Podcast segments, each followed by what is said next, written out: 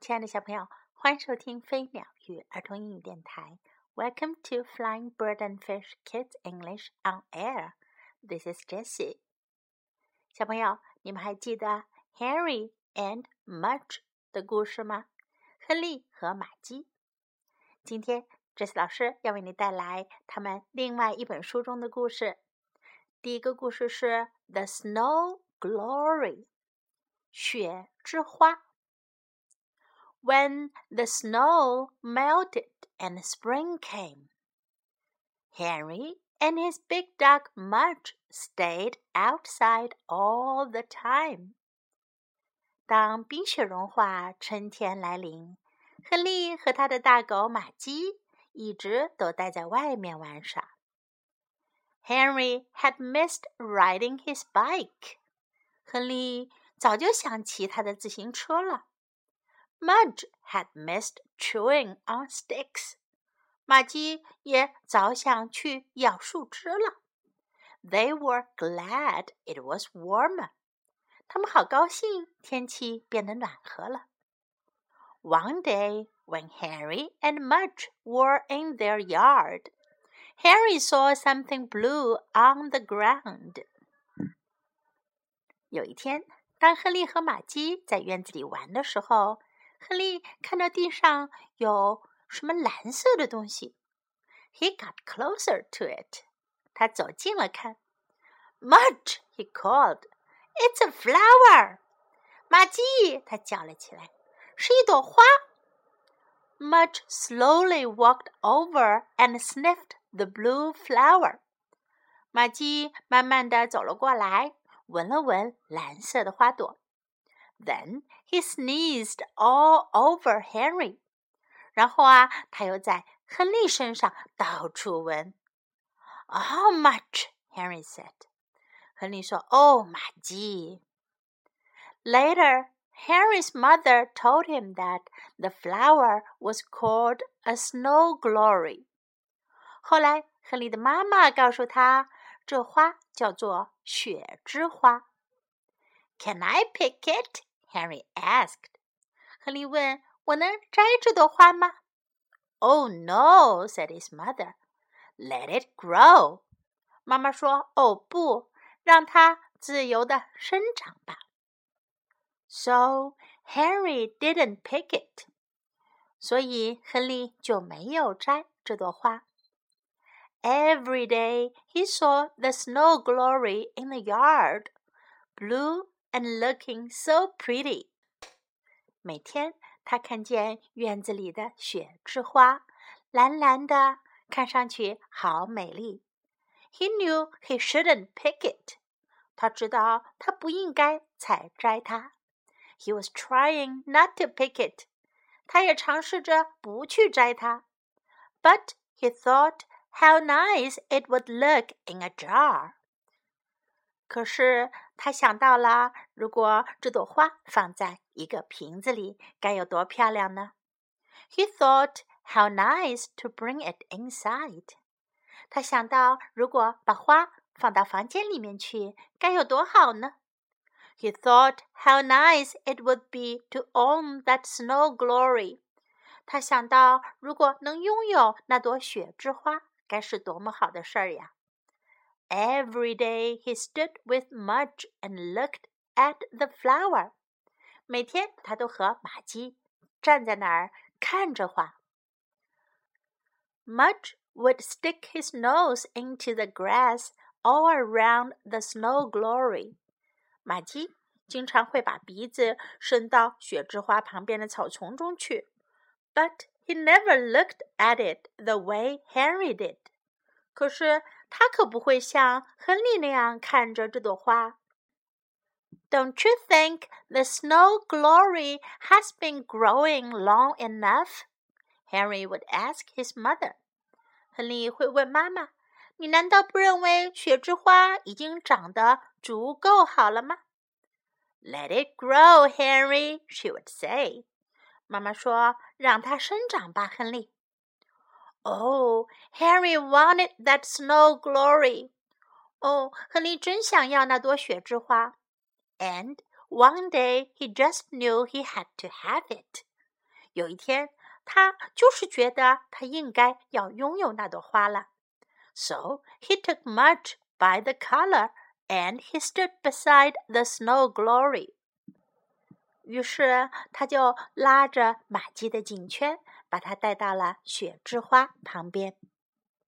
I'm going to pick it, Henry whispered to Mudge. 亨利对着玛姬轻轻地说：“我要摘下这朵花。I've let it grow a long time。我已经让它长了很长时间了。” Henry bent his head and he said in Mudge's ear, "Now I need it." 亨利弯下头去，在玛姬耳边说：“现在我需要它。” And much wagged his tail, licked Henry's face, then put his big mouth right over that snow glory. 然后玛姬就摇了摇尾巴，舔了舔亨利的脸庞，然后张开他那大大的嘴巴，一口对着雪之花咬了下去，and he ate it，然后他就吃掉它了。No Mudge，Harry said，亨利说：“哦不，马季。”But too late，可是太晚了。There was a blue flower in Mudge's belly。现在在马季的肚子里有一朵蓝色的花啦。I said need it, not eat it。Shouted Harry，亨利喊了起来：“我是说需要它，不是说要吃掉它。” He was so mad because Mudge took his flower. 他好生气，因为玛姬拿走了他的花。It was Henry's flower, and Mudge took it. 这是亨利的花，可是玛姬把它拿走了。And Henry almost said. Bad dog, but he stopped.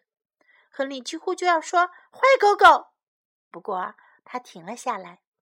He looked at Mudge, who looked back at him with soft brown eyes and a flower in his belly. 他看着玛姬，玛姬也用他那温柔的棕色眼睛看着他， 当然肚子里还有一朵花。Henry knew it wasn't his snow glory. 亨利知道那并不是他的雪之花。He knew it wasn't anybody's snow glory. 他知道那不是任何人的雪之花。Just a thing to let grow. 只不过是自然长出来的一个东西罢了。 And if someone ate it, it was just a thing to let go. 如果有人吃掉了它，那这件事就应该就这么算了。Henry stopped feeling mad。亨利不再感到生气了。He put his arms around Mudge's big head。他把他的手臂放在玛姬的大头上。Next time, Mudge, he said, try to listen better. better。玛姬，她说：“下一次可要听认真些哦。” Mudge wagged his tail and licked his lips. 马姬摇摇尾巴，舔舔嘴唇。One blue petal fell from his mouth into Henry's hand.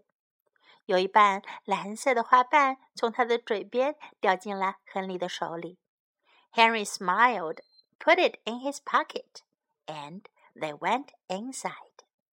亨利微笑着把花瓣放进了口袋里，然后他们就回屋里去了。亨利和玛姬的这个故事讲完啦，现在到了英语学习时间了。Time to learn some English.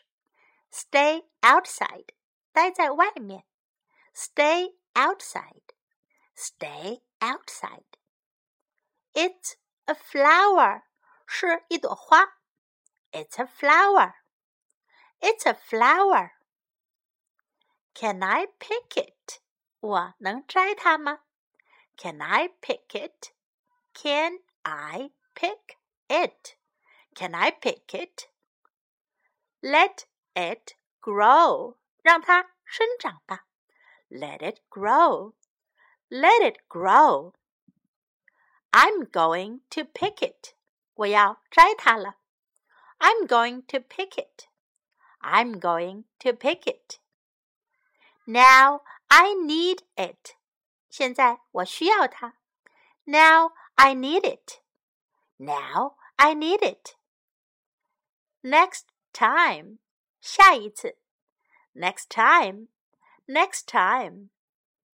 Try to listen better. 要听得认真些哦。Try to listen better. Try to listen better. 最后，我们来听一下这个故事的原声版本。Henry and Mudge in Puddle Trouble. The Snow Glory. When the snow melted and spring came, Henry and his big dog Mudge stayed outside all the time. Henry had missed riding his bike.